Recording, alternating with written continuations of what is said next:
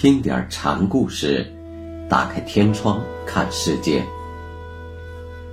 禅宗登陆一节，今天我们来学习永明延寿禅师的故事。故事的名字叫《门前一壶水》。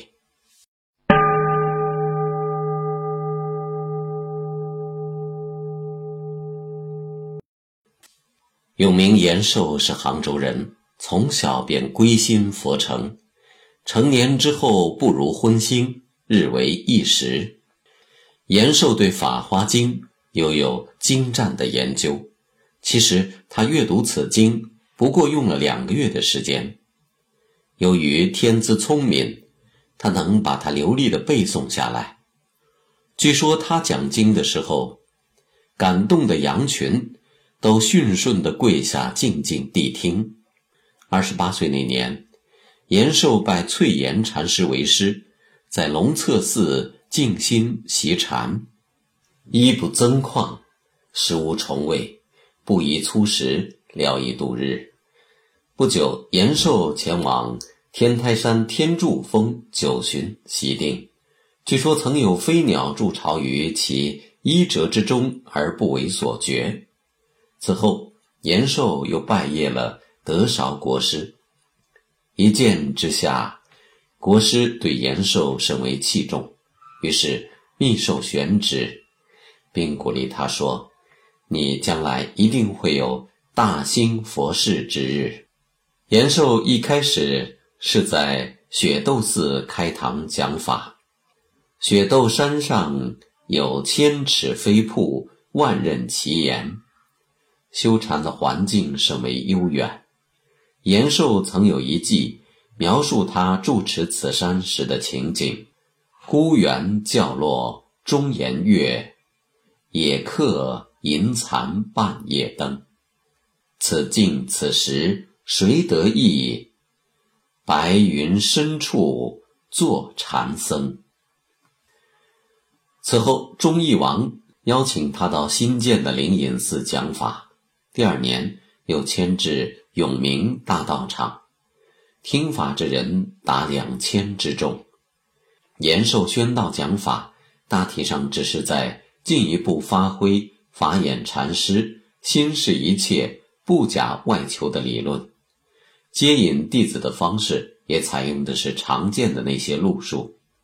有僧人问：“什么是永明妙旨？”延寿回答说。你听我一记：玉石永明指门前一壶水，日照光明生，风来波浪起。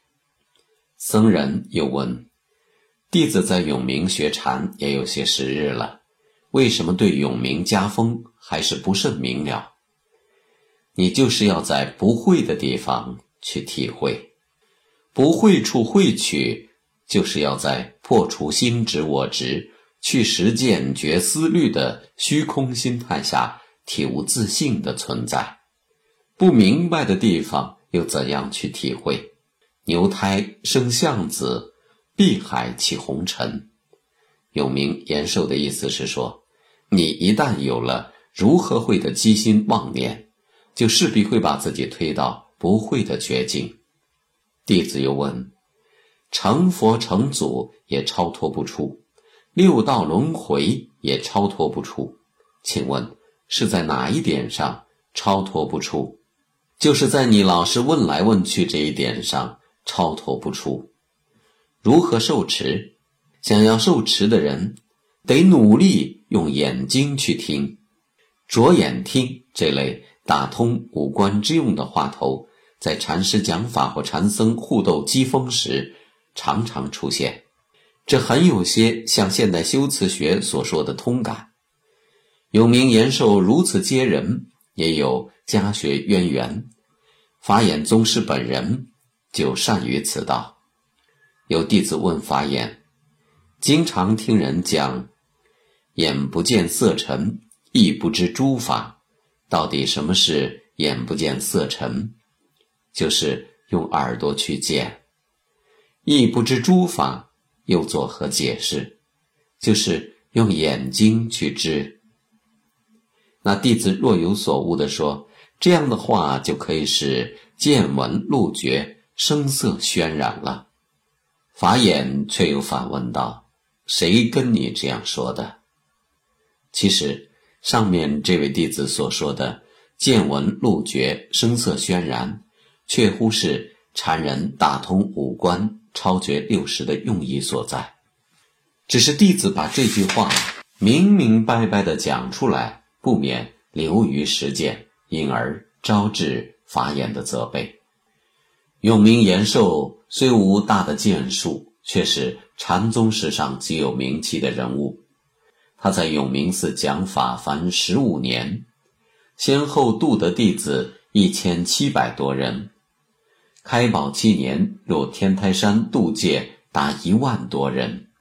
延寿著有《宗镜录》一百卷，是禅宗史上重要著作。此外，还有诗记赋咏几千万言，广泛流传于海外。高丽国王对延寿的言教心悦诚服，曾派使送书续弟子之礼，并奉赠金线织成的袈裟、紫水金珠等宝物。